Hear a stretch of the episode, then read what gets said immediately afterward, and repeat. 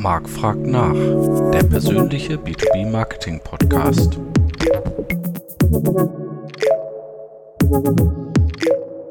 Hallo liebe B2B Community, es ist wieder Zeit für Marc fragt nach. Heute mit einem wunderschönen Jahresrückblick und ich freue mich, den lieben Markus Butter am Start zu haben. Hallo Markus. Hallo Marc, ja, vielen Dank für die Einladung. Es freut mich, äh, meine Einblicke aus dem letzten Jahr und äh, Vorausschau für das nächste Jahr mit dir zu teilen und natürlich der Community. Ja, super. Ähm, das Ende des Jahres 2023 nähert sich ja und irgendwie hat man so das Gefühl, im B2B-Marketing herrscht so Katerstimmung. Äh, wie siehst du das? Ja, gebe ich dir recht. Also ich glaube, es liegt aber nicht allein im B2B-Marketing. Ich glaube grundsätzlich, die Industrie war sehr verunsichert in diesem Jahr. Ich weiß nicht, wie es weitergeht im nächsten. Bisher sind die Signale auch nicht so positiv. Speziell aufs Marketing bezogen ist es natürlich, es gab unzählige Themen, unzählige Aufgaben, Herausforderungen. Dass dort ein wenig Katerstimmung geherrscht hat, ist, glaube ich, dann auch ganz normal. Was sind denn aus deiner Sicht so die zentralen Marketing-Themen 2023, die vielleicht dich umgetrieben haben oder die du auch in der Arbeit mit deinen Kunden so erlebt hast? Ja, ich sag mal, die, die natürlich immer auf dem Zettel standen in den letzten Monaten, war KI und Automation. Äh, die Frage ist, ist das der richtige Ansatz? Viele Kunden, die ich jetzt kennengelernt habe, Gespräche, da ist immer noch das grundsätzliche Thema einmal natürlich Zusammenarbeit, Marketing, Vertrieb, gerade so was Revenue angeht. Ähm, dann natürlich die Basics zu schaffen, Strategie, die Stärke der Mannschaft, die Ressourcen, alles was Themen, ich sag mal, von vor zehn Jahren sind, sind auch noch immer Themen in diesem Jahr gewesen. Natürlich ein bisschen übertönt von den ganzen Themen KI und alles, was damit zusammenhängt. Äh, eigentlich schade, wenn man sagen muss, dass zehn Jahre später noch die gleichen Themen sind, oder? Ich meine, du bist ja sogar noch einen Tick länger schon unterwegs als ich, glaube ich. Ähm, wie siehst du das denn? Äh, siehst du dann Fortschritt, dass, also ist das B2B-Marketing in Deutschland in der Industrie reifer geworden oder auf einem anderen Level heute oder hat das stagniert in ähm. gewisser Weise. Ja, ich sag mal, täglich grüßt das Murmeltier. Ne?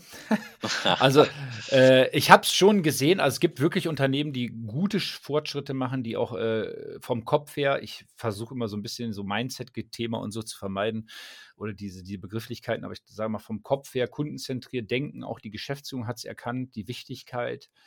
Leider gibt es aber genauso viele Unternehmen immer noch, wo ich sag mal Einzelkämpfer sitzen, die mir dann sagen, du, ich muss jetzt noch so viele Sachen erledigen, ruf sie am besten oder ruf du am besten im halben Jahr nochmal an, ich bin gerade landunter. Wenn ich das frage, wie setzt ihr das denn um? Und dann wird gelacht, wieso wir? also dann sitzt da eine ja, Person ja. und macht für ein ganzes Industrieunternehmen das Marketing. Ne? Oder teilweise nur das Marketing und hat noch andere Aufgaben. Also sowohl als auch, würde ich sagen. Es gibt gute Beispiele, es gibt aber leider auch Beispiele, wo sich immer noch nicht wirklich viel getan hat.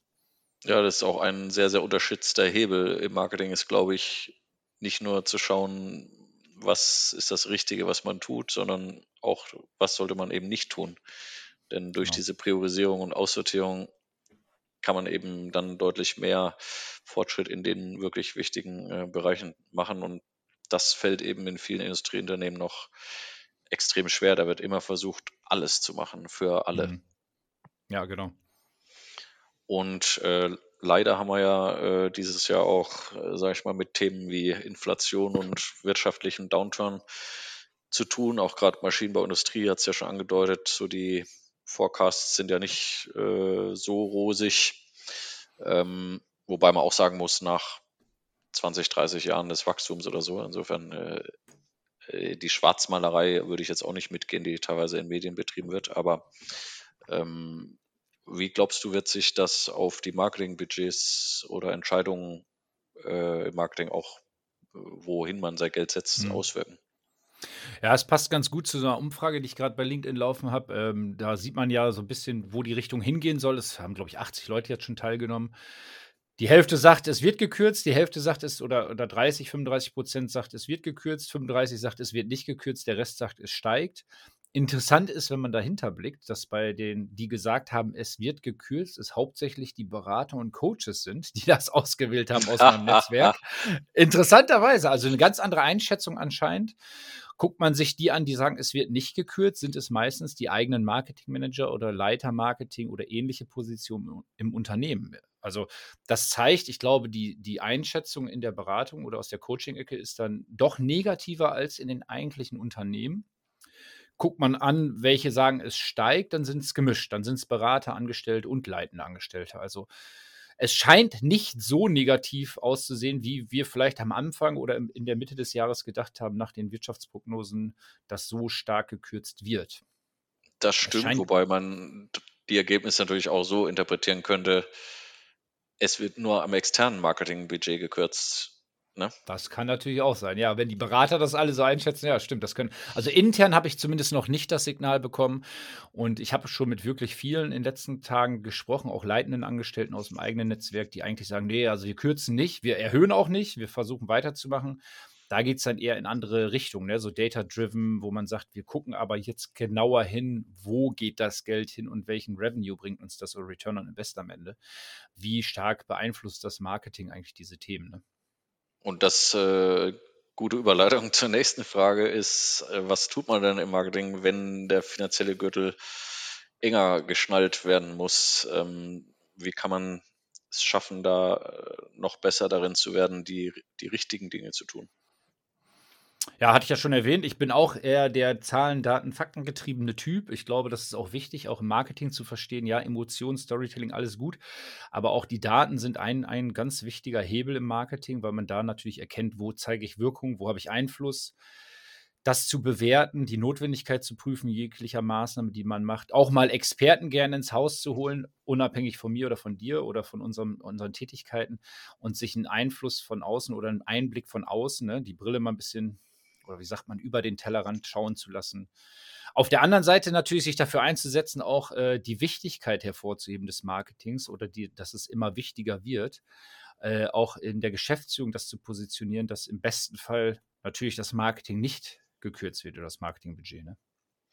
Ja, das ist aber auch interessant. Da gab, äh, ich glaube, letzte Woche die BVK-Trendstudie raus, wo quasi äh, ein ganz hoher Anteil, jetzt weiß ich nicht mehr auswendig, ich glaube 85 Prozent oder sowas gesagt haben, eine der wichtigsten Erfolgsfaktoren für die nächsten mhm. Jahre ist, dass das Marketing eben C-Level äh, Kontakt oder Mitspracherecht hat. Ja. Ähm, wenn du dann aber in die Realität guckst oder in die Budgetstudie vom BVK, bei wie vielen das wirklich so ist, ist halt eine riesen Diskrepanz. Ne? Und da ja. äh, frage ich mich halt, warum das so ist und wie, wie man das vielleicht auch auflösen kann, weil dass das Marketing natürlich sagt, wir müssten eigentlich mehr zu sagen haben, ist irgendwie verständlich. Ähm, nur wenn man eben beispielsweise im Vertrieb aufgehängt ist, ähm, ist die Frage eben, wie kriegt man einen Vertriebsleiter, Leiterin dazu, diese Haltung auch anzunehmen und eventuell zu sagen, oh, eigentlich sollte Marketing zum Beispiel Vertrieb gleichgestellt sein oder wir mhm. gründen eine gemeinsame Abteilung oder was weiß ich. Gibt es ja verschiedene Modelle dann. Nur welcher Vertriebsleiter würde das denn sagen, wirklich? Ne? Also ja, ich glaube, da, da ist ein Umdenken notwendig. Also ich glaube natürlich auch mit dem Generationswechsel und so wird sich so ein großer Teil von selbst erledigen, weil die jetzige Generation, also ich bin damit schon angefangen aufzuwachsen, was Digitalisierung angeht äh, und digitale Kanäle. Alles, was danach kommt, noch viel stärker, denen ist schon bewusster, dass das wichtig ist. Ähm, Augenhöhe ist da ganz, ganz wichtiges Thema, auch natürlich, was das äh, Marketing angeht. Oder ich bin ja auch Befürworter für zusammenverlagerte Rollen oder zwei Positionen, die dann aber auf gleicher Ebene sind, wie du schon erwähnt hast. Ähm, klar, Geschäftsführung muss dahinter stehen, muss das Thema verstehen. Ähm, da sehe ich aber auch das Marketing so ein bisschen in der Pflicht. Das ist nicht nur eine Hohlschuld, das ist auch eine Bringschuld, auch mal aufzuzeigen, wo kann ich denn was beeinflussen und welche Wirkung kann ich auch als Marketing erzielen. Ne? Also immer nur ähm, ich sag mal, hört sich jetzt ein bisschen blöd an, aber die Opferrolle äh, einzunehmen, ist da nicht der richtige Weg, sondern auch nach vorne gehen, proaktiv zu zeigen, dass das Marketing wirklich einen Einfluss hat. Es gibt ja gute Beispiele auch, die das sehr präsent machen, wo das auch hervorragend funktioniert. Und äh, ein anderes Thema ist, finde ich, dass man ja inzwischen erschlagen wird. Ne? Ich, der letzte Martech-Monitor oder sowas, glaube ich, war irgendwas 8000 Martech-Anbieter nur in Deutschland mhm. oder so. Und die zigtausend neuen Möglichkeiten, KI und so weiter hat es schon angesprochen. Ähm, wie kann man denn da noch den Überblick behalten oder auch entscheiden, was wichtig ist? Also das ist so ein Gefühl, wenn ich so mit CMOs oder Marketing Directors sowas immer spreche, dass das eine der ganz großen Fragen ist, die die umtreibt, diese Unsicherheit, was Falsches zu Mhm. tun oder was zu verpassen oder eben das Geld nicht in den richtigen äh, Kanal zu stecken. Hm. Ja, also wieder datengetrieben natürlich, einmal zu gucken, wo, wo welche Wirkung erzielt wird. Ganz klar Quantität, äh, Qualität vor Quantität, also sich wirklich anzugucken, was ist denn wirklich der sinnvollste Kanal. Also lieber auf wenigen Kanalen dafür gut, als auf allen und dafür halbherzig oder, oder aufgrund der Ressourcen überfordert zu sein. Das ist das eine.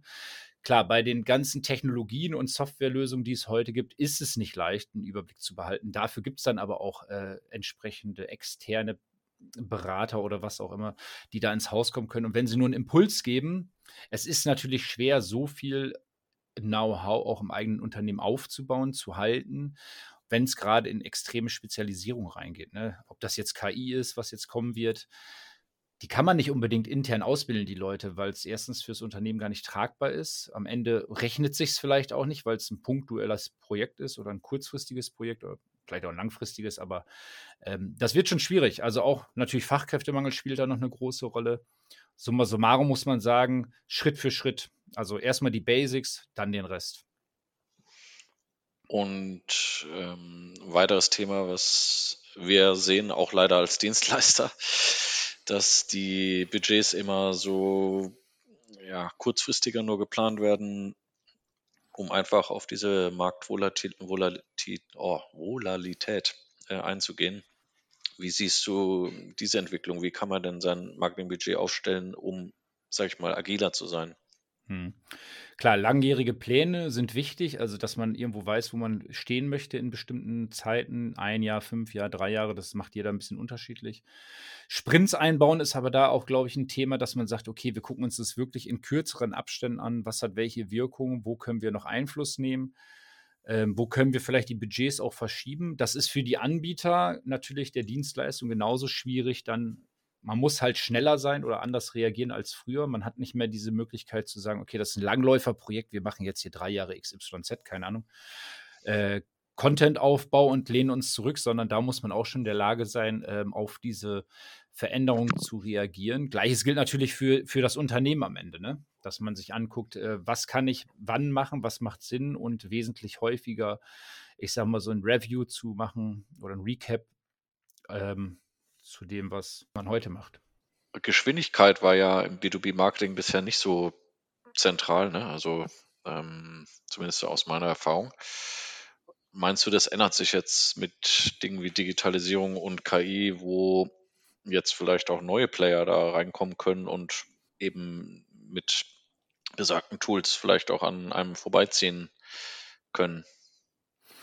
Jein. Ich glaube ja, es wird sich ändern, es wird die Geschwindigkeit wird sich erhöhen, aber man darf auch nicht vergessen, ähm, solange man die Grundlagen nicht geschaffen hat, es hilft einem KI und alles, was automatisiert wird, am Ende auch nicht, weil auch erst das einzuführen, zu pflegen, aufzubauen, braucht auch Zeit. Das heißt also, solange das Marketing sich auch nicht klar positioniert, die Wichtigkeit im Unternehmen darstellt und äh, die Grundlagen schafft, wird das am Ende alles nichts, weil wir sprechen immer von KI, Meta, VR, ich weiß nicht, was jetzt alles noch kommen wird. Aber wie gesagt, Unternehmen müssen erstmal die Basics, die Grundlagen schaffen, um, um da mitreden zu können. Es hilft mir nichts, KI einzuführen, wenn sie erstens keiner bedienen kann, ich sie zweitens nicht richtig nutze. Wenn ich es sinnvoll mache, dann kann ich natürlich effizienter werden und am Ende auch Zeit sparen, klar.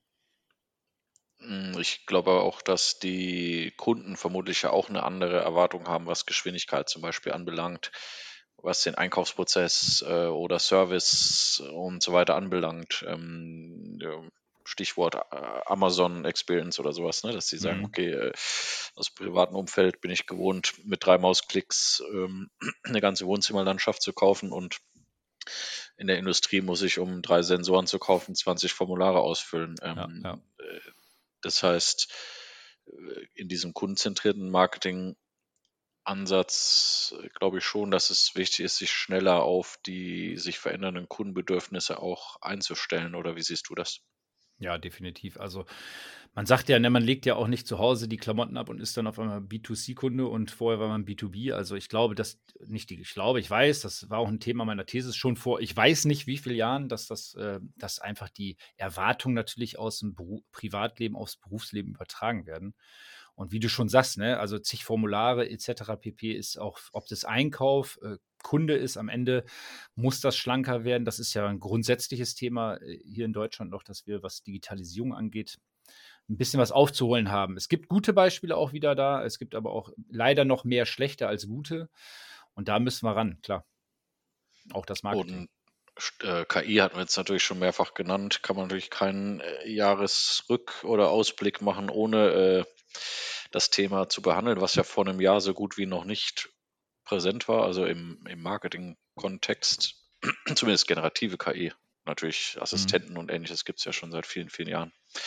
Ähm, wie schätzt du da die Bedeutung fürs B2B-Marketing ein oder wo siehst du vielleicht auch sinnvolle Use Cases? Hm. Also ich bin schon der Überzeugung, dass KI die Geschäftswelt äh, auf den Kopf stellt, wenn sie das nicht schon tut. Also man sieht es ja an Entwicklungen, welche Möglichkeiten es gibt. Ähm, sie scheinen langsam unendlich und wir sind ja auch erst mehr oder weniger am Anfang dieser Technologie. Deswegen wird es extrem spannend, wie sich das langfristig auch auf alle Themen oder mittelfristig auf die Themen Marketing auswirkt. Ähm, ich selber kenne zum Beispiel Use Cases. Videos sind natürlich prädestiniert dafür, über KI äh, zu, nicht zu generieren, nicht das Video an sich, aber ob es dann Untertitel ist, Übersetzung in mehreren Sprachen, da gibt es ja schon super Beispiele für Zei Zeitersparnis. Man muss keinen Übersetzer suchen, so leid es mir dann für die Person tut, die das eigentlich macht.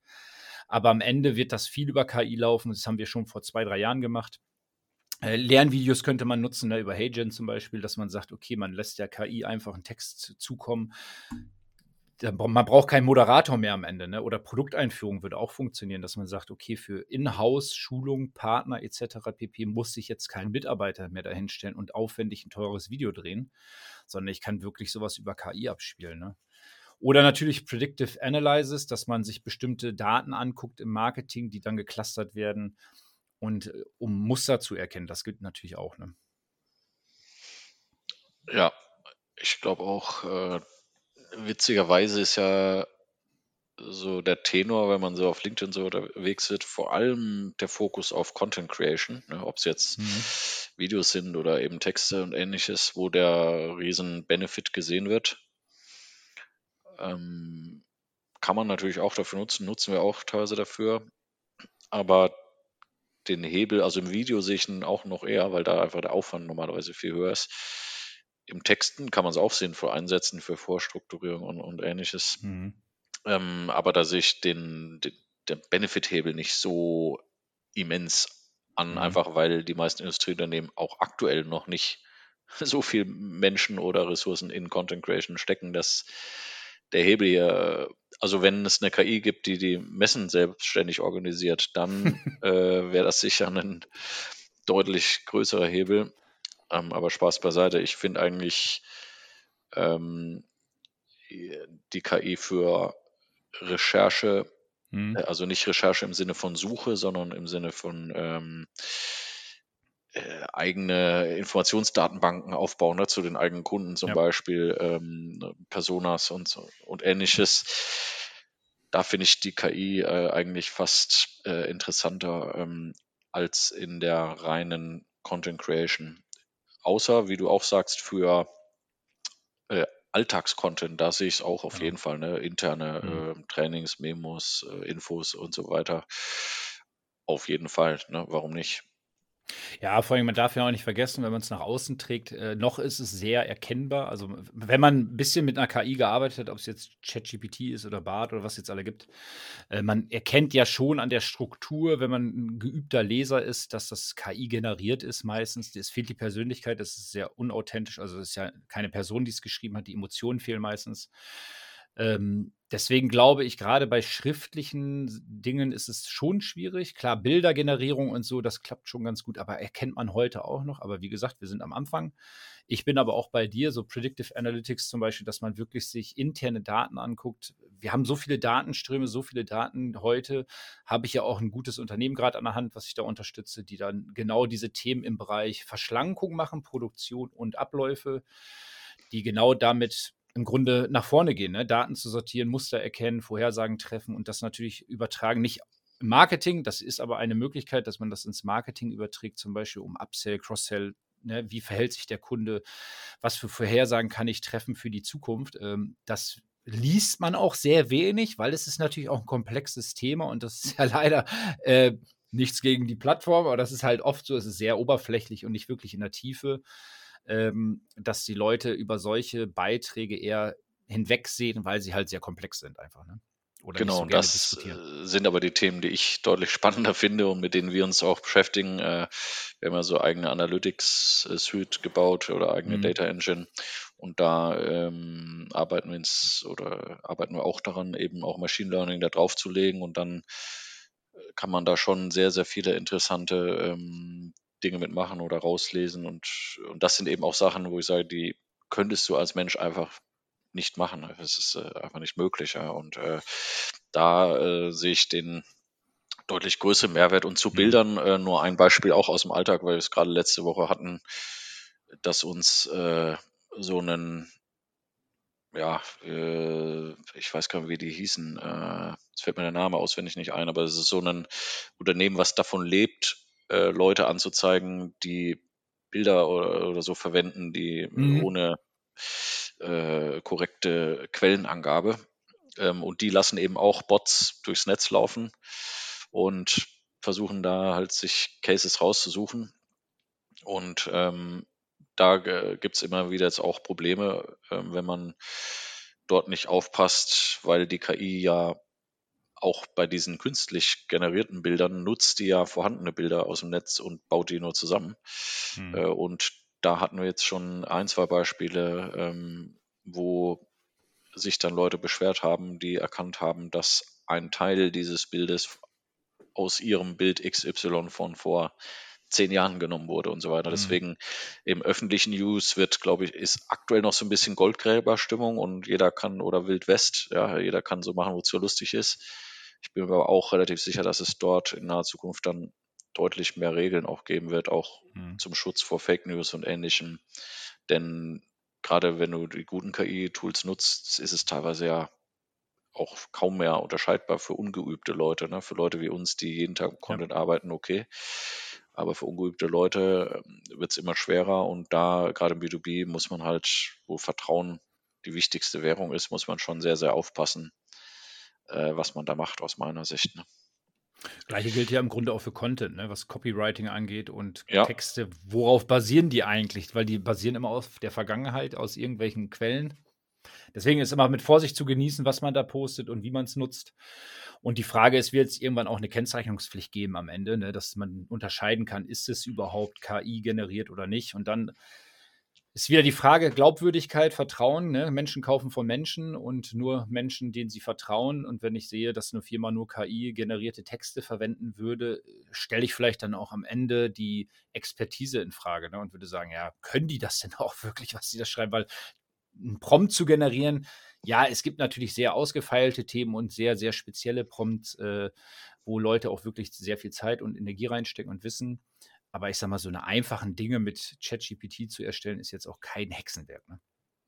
Nee.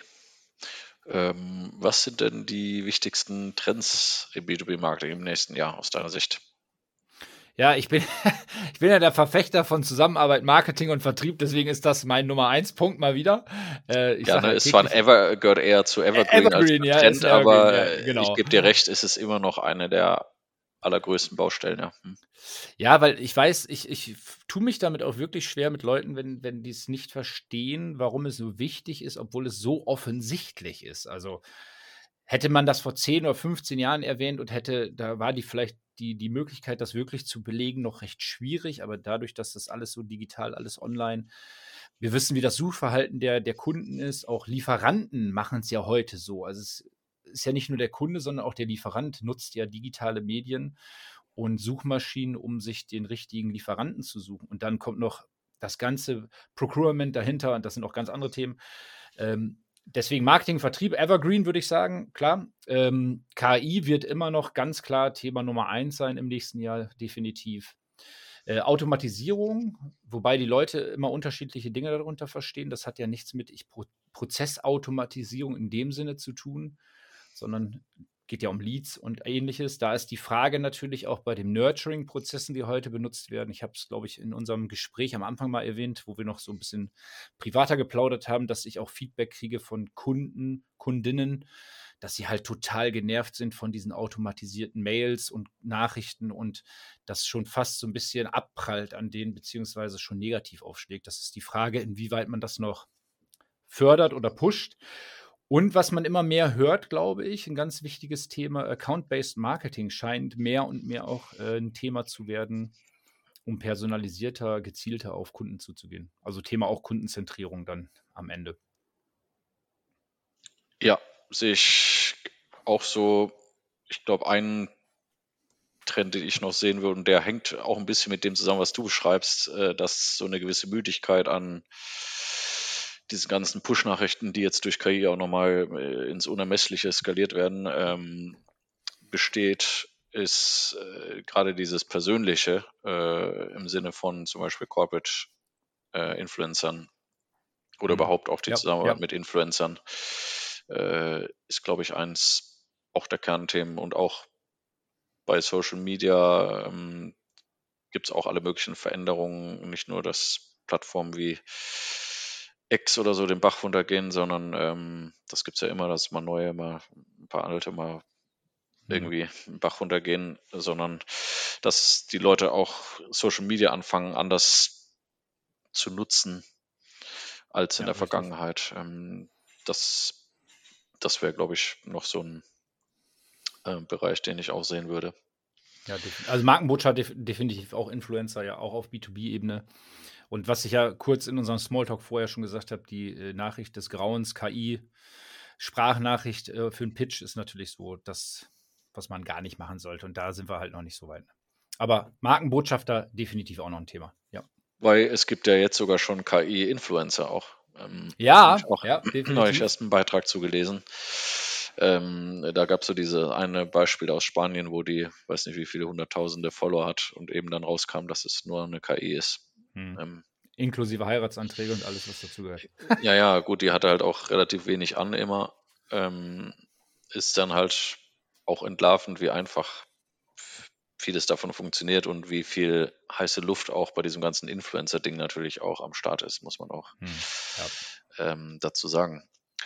Ja, ähm, zum Abschluss, weil wir wollen natürlich äh, nicht zu negativ enden im Sinne von, was ist alles schwierig und was muss alles besser werden und so weiter. Ähm, hatte ich dich ja gebeten, mal zu überlegen, was so drei Hot Takes von dir wären ähm, für nächstes Jahr und die können wir dann Ende nächsten Jahres dann abprüfen, hm. ob die eingetreten sind oder ähm, nicht. Was äh, denkst du sind drei Hot Takes? Ja, wie wir schon gesagt haben, also KI, ich glaube, KI wird bleiben, äh, ist da, um zu bleiben, ist aber nicht das Allheilmittel. Das wird auch recht schnell, denke ich, von den fähigen Leuten erkannt, dass sie sagen, okay, das ist ein gutes Hilfsmittel und es macht bestimmt Dinge einfacher, aber es ist nicht das Allheilmittel. Digitale Sichtbarkeit wird immer wichtiger, Kundenzentrierung. Wir hatten es auch am Anfang schon mehr ähm, Outside In anstatt Inside Out, ist auch so ein Lieblingssatz von mir. Also inklusive Service natürlich, der auch oft vergessen wird.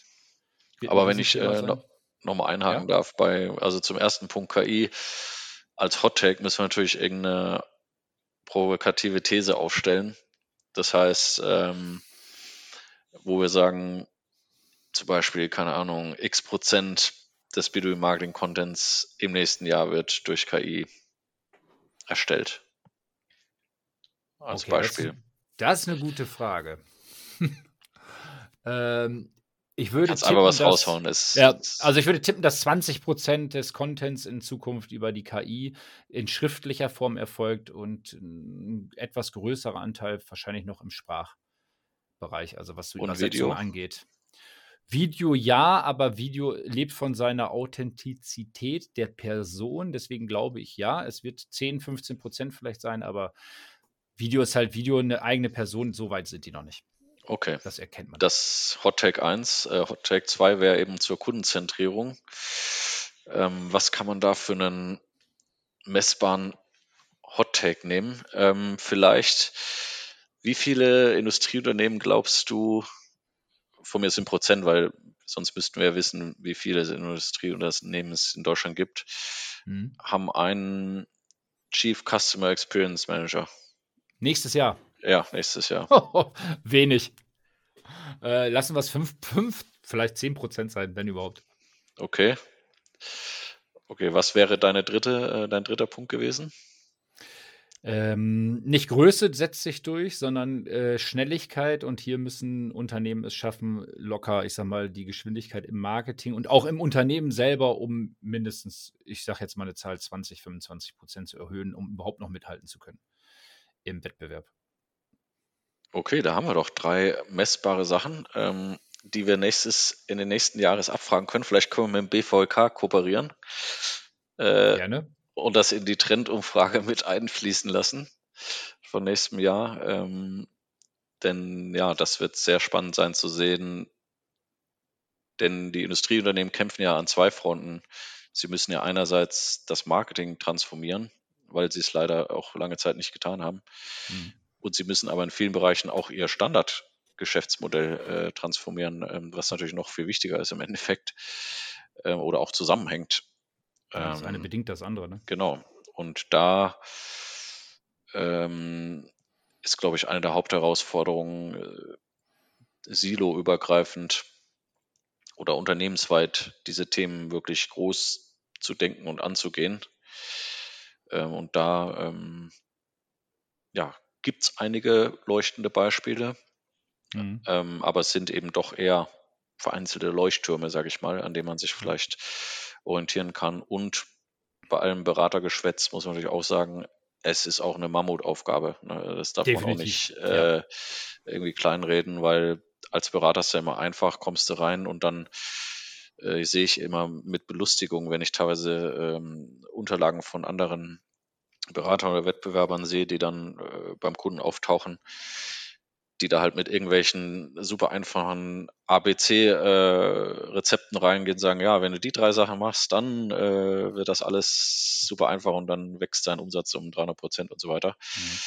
Und ähm, meistens versanden diese Sachen schon, bevor sie überhaupt irgendwo äh, angefangen werden. Ne? Mhm. Ja, definitiv. Also ich habe mal ein Hot Take wäre ja auch, ich glaube, wir haben am Anfang auch mal drüber gesprochen, diese, diese, diese Meinung BVIK-Ergebnis war ja auch, dass das Marketing unter C-Level oder auf C-Level-Ebene ähm, positioniert sein muss. 84 Prozent war, glaube ich, das Ergebnis, hattest du gesagt, ne? Äh, meine ich, ich weiß es nicht mehr ganz aus. Ja, ich glaube auch so in der Richtung lag es. Zumindest über um also, die 80, ja. Ja, definitiv ein ganz wichtiger Punkt, aber auch wenn 80, 84 Prozent das äh, als richtig empfinden, wird es bei Weitem diese Zahl nicht erreichen. Ja, da können wir uns doch den nächsten Hot Tag noch aufstellen äh, ja. zum Abschluss. Was glaubst du, wie viel Prozent werden denn eine Marketingperson im Board oder auf C-Level haben oder zumindest im Board aufgehängt, also mit direktem Kontakt äh, zur Geschäftsführung?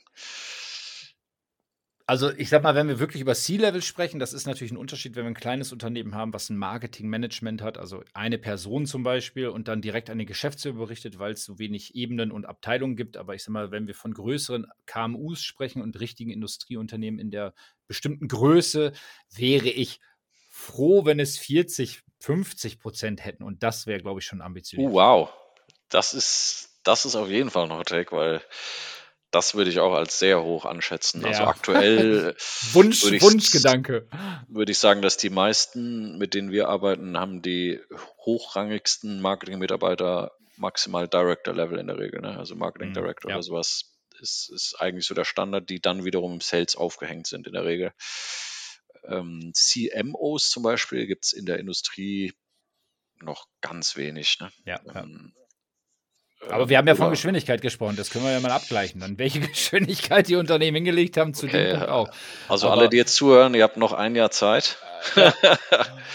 die Sachen hier äh, umzusetzen und dann fragen wir bei euch nach, ähm, wie weit ihr da gekommen seid. Ja, ich glaube, wir hatten das am Anfang aber auch noch, wenn ich es noch mal kurz einbringen darf. Ich hatte ja ein paar Gespräche und oft sind es einzelne Personen auch noch in größeren Unternehmen. Und solange man natürlich mit der Thematik zu kämpfen hat oder sich rumschlagen muss, dass, dass die Ressourcen auch nicht da sind, dann hilft auch ein C-Level im Endeffekt nicht. Ne? Weil wenn der trotzdem alles machen muss, man könnte ja sagen, okay, der kommt jetzt mit und wird gehört. Aber wenn es dann ähm, das, ich sag mal so schön, das Schweizer Taschenmesser ist am Ende, was alles können muss, funktioniert es halt auch nicht. Ne? Nee. Ja, äh, Markus, da sind wir so ein bisschen, äh, es war so ein bisschen äh, ein außergewöhnlicher Podcast. Normal äh, suche ich mir immer ein Fachthema aus pro Folge eigentlich, aber ich dachte, es wäre eigentlich auch mal ganz nett, so einen bisschen lockereren ähm, Jahresrück- und Ausblick zu machen, damit nicht alle denken, ich wäre nur so nerdig unterwegs, sondern äh, ich bin noch ein echter Mensch, keine KI. Ähm, und ich danke dir sehr, ja, für deine Einschätzung und äh, das super nette Gespräch ähm, und hoffe, dass du auch einen schönen Jahresbeschluss hast und äh, das nächste Jahr in deiner neuen Selbstständigkeit auch genauso erfolgreich weitergeht, äh, wie es angefangen hat. Ja, vielen Dank. Ich äh, bedanke mich für die Einladung. War super spannend, auch gerade über so viele Themen zu sprechen, mal nicht nur über mein Lieblingsthema. Ja, wünsche ich dir natürlich auch eine frohe Weihnachtszeit und einen guten Rutsch und dann auf ein erfolgreiches nächstes Jahr. Super, vielen Dank. Ciao. Danke, ciao. Thank you.